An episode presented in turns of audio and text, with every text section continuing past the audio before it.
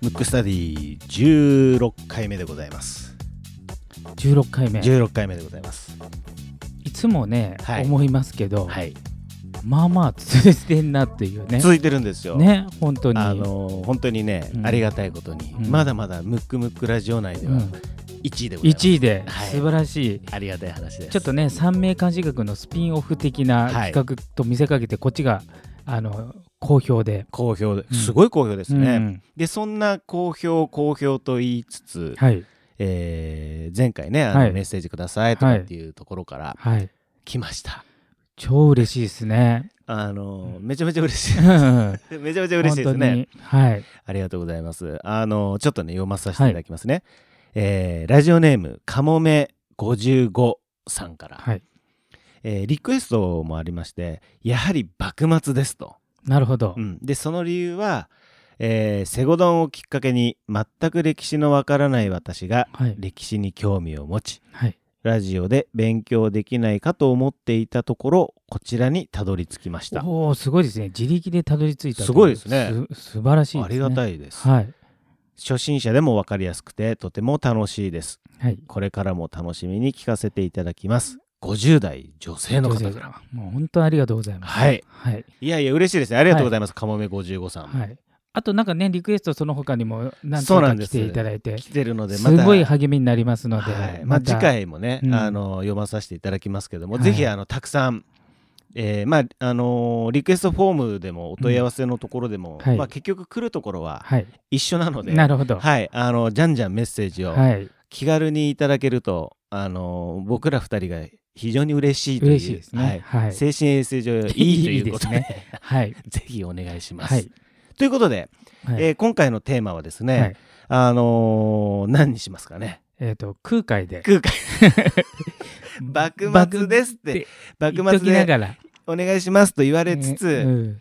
まあ、今回空海空ということで。海ですね。まあちょっと末永くやっていくつもりなんで、まあ幕末はね、いろいろ多分人材豊富なんで、そうですね。いくと思うんですけど、今回は空海で。空海で、行こうと思うんですけど、はい、空に海と書いて空と海海ですね。そういえばなんか、ちょっと前になんか映画やってたんですかね、僕見てませんけど、あそうなんですか？空海なんかやってたっぽいですよ。へで、ところどころえで、はい、あのちょいちょい名前は聞くと思うんですけれども、うん。あの文語にから見て、はい、空海ってなんかイメージとか、またはなんか知ってることとかあります？あのー僕の知ってるイメージでいくと、うんうん。空海さんは、はい、まずスキンヘッドで、はいはいお坊さんだからね。そう、ん。スキンヘッドで、うん。なんか高野山の方にうん、いるぐらいのぐらいで感じですね。あまりわからない感じですね。うん。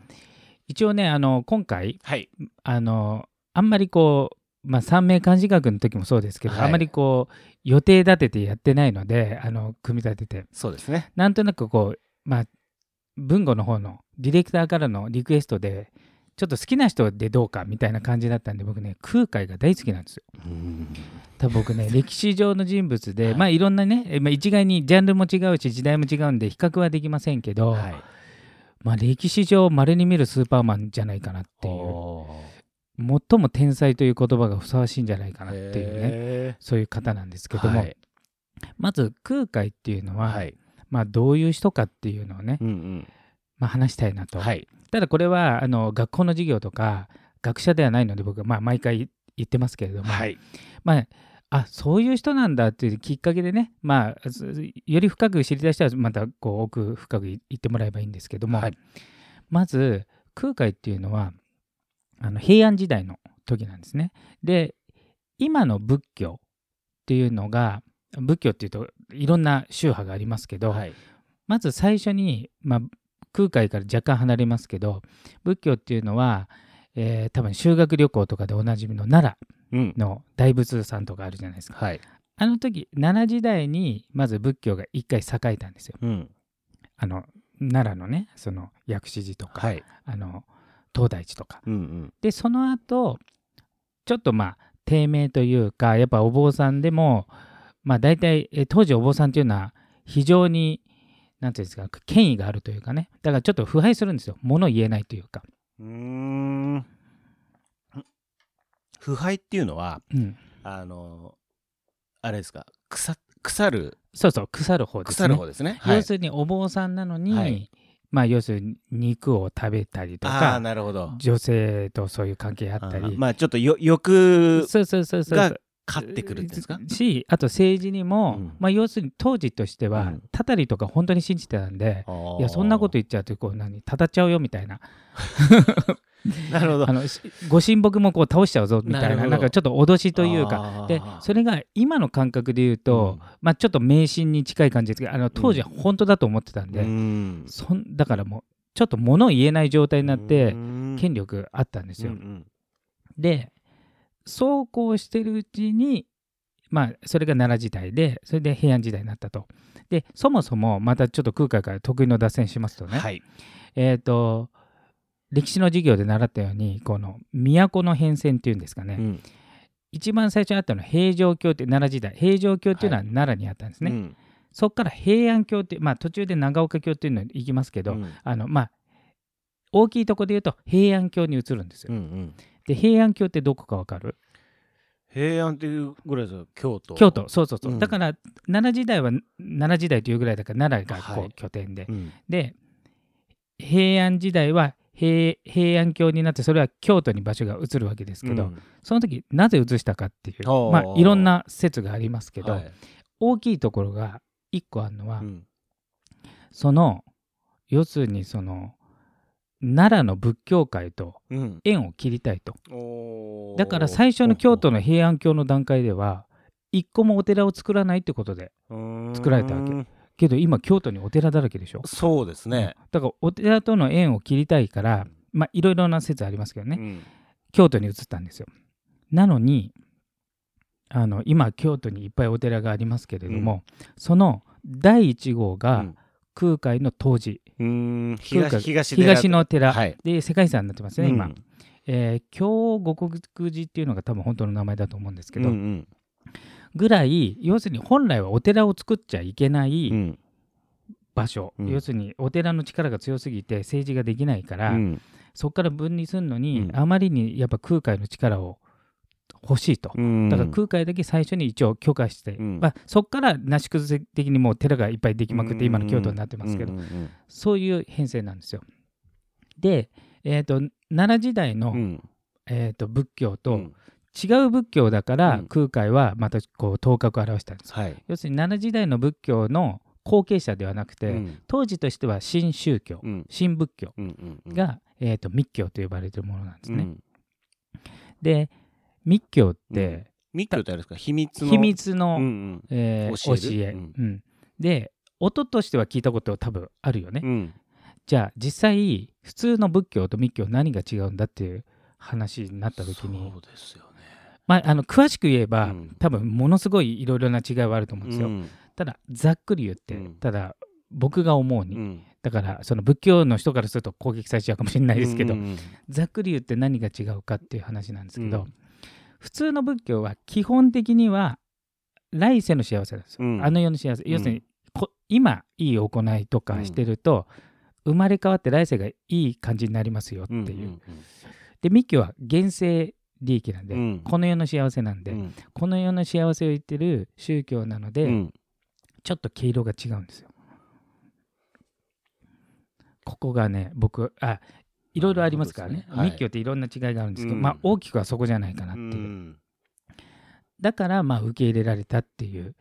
うん。要するに例えば当時の、まあ、権力者貴族、はまあ主にあの、えー、と民衆にはその時は仏教とか行きませんから、はい。大体その貴族とか、えー公家とかそういう人たちに行くんでその人たちはやっぱ今何とかしてほしいっていう。うん願望があるじゃないですか。ももう極論言うと病気の人は今病気を治してほしいっていうのと同じで、で当時の仏教の仏教というか僧侶の役割って今思ってる僧侶の役割ではなくて、えー、と医者でもあるし、えー、と科学者でもあるし天文学者でもあるし、えー、となんていうのか学校の先生的な位置もあるし、まあ、要するに全てを知ってる顧問みたいな位置づけのもうす凄腕中の凄腕が、まあ、空海だったっていう。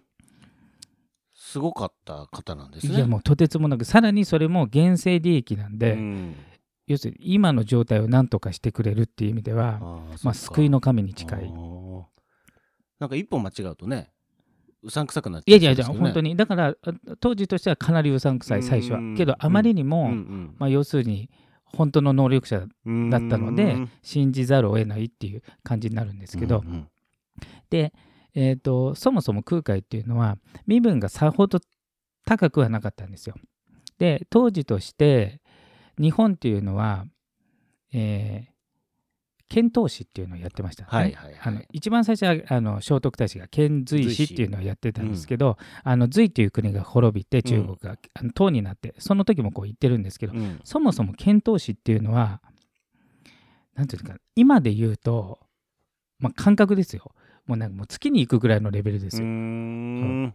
なんかもうあそそんなとこ行っちゃっていいんですかっていう話だししかも塔に行くってことですよね。塔に行く、うん、で海を隔ててるんでうん、で当時当然飛行機もないんで、うん、船で行くんですけど、今から考えるとそんな船で行っちゃっていいのっていう船で行くんで大体ね4隻で行くんですよ。4隻に行って2隻遭難、要するに死んでもいいから2隻ついてつけばいいみたいな感覚。だからあの半分かそれ以上の確率で死ぬんで、ん。まあ、行きたくない人もいるし、うん、でしかも、ね、うん、あの当時としては超先進国の党にやや後進国の日本が行くんで日本の中のエリートが選ばれるわけですよ。で空海はその遣唐使に行きたいと、うん、要するに本場の仏教、うん、要するに密教っていうのは当時日本にはなかったんで、うん、あのえー、唐で学びたいと。ただまずその選ばれるとこに入らないといけないんですけど、それに一番低いレベルで、要するにまあギリギリ入ると。で、密教の、えー、まあ、ライバルっていうか似たようなもので、空海は真言宗っていうものをやってるんですよ。で、もう一つ、最澄っていう人がいて、最澄同同時期の人で、最澄の方がやや、えーと、上、えー、年も多分上で、身分は全然上です、当時としては。だから最長は割といいいいレベルで検討しに選ばれ空海はいろんな根回しとかして、まあ、最後にこう潜り込んだみたいな。ギリギリセーフみたいな、ね、ギリギリセーフ。うん。でただ最長は非常に穏やかな人で、うん、まあなんかなんていうんですかね。まあ大人な人というかね、うんうん、まあ、空海は今当時は血気盛んで、うん、もう世界最高の当時として最高の仏教を学んでやると、うん、しかも日本に誰も持ってきてないものを持ってきてやると、はいはい、しかも普通に暮らしてたら身分は上に行けないからなんとかしてまあちょっと遣唐使に選ばれてその道で多分こうまあのし上がってやろうっていうこう、うんうん、野心のもとに。じゃ結構ゴリゴリ系だったんですね。当時ね、うん、そうそうそう。だからあの当時は結局おとなしくしてたらそんなのにも選ばれないし、ね、結局普通のまま死んでいくと、うんうん、だからもう手挙げないとダメなレベルなんでね、うん、で行って当然壮絶なそのなんていうのこの渡航生活というか、はい。確か空海行った時も2隻多分沈んでるんですよ。ああそうなんですね。で最澄が乗ってる船と空海が乗ってる船は別々だったんだけど、うん、その両方はたどり着いたんで。うん、でただ予定地よりもかなりこう遠く都都が長安ってとこなんですけど、うん、長安よりもだいぶ離れたところにくっついちゃ,、ついちゃったんで、長安に行くまでにまた時間かかってるんで、最澄よりだいぶ後に入ってるんですね。だからまずねその遣唐使っていうのは、音的に、うん、なんかあ検討しねって感じですけども、うん、かなり命がけなんで、うん、あの半分以上の確率で死ぬんで。そうですね。あれでしょだからあの手こぎボートみたいな。そうそうそうそうそう。イメージは。イメージはそうですよね、うん、だからななんていうのかな。あの普通の飛行機で月行って、あなんなんか宇宙って宇宙服とかいたんだみたいな、うん、多分感じだと思うんですよ現代でいうと、ね、だから完全防具していってるわけじゃないから、うんうん、まあ、ある意味沈むのはあるで覚悟。だから有名人は分散して乗るんですよ、うん、4隻の船だったら、うん、1隻沈んで全員ダメになっちゃうぐらい、うんうん、よくないからこう分散して乗ると、だからあのまあちゃんと無事にたどり着いたっていうのがまあ奇跡なんですけど、で、えーと、その後長安に来て、はい、どうこう何密教を学んでいくかっていうのもまたここもドラマなんですけど、うん、ちょっと時間なのでそうですね。じゃあ次回にしましょう次か。回にしましょうちょっとはい空海でちょっとい,、いろいろね喋りたいとこあるんでわかりました。はいじゃあえっ、と次回またあの次回の空海が長安に行って何をしたかっていうねうことですね。はいじゃあ今回は、えー空海パート1ということですね。はいはい。あのまた次回もですね空海になりますのでお楽しみください。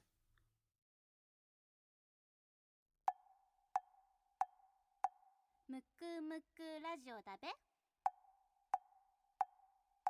むくむくラジオだべ。むくむくラジオだべ。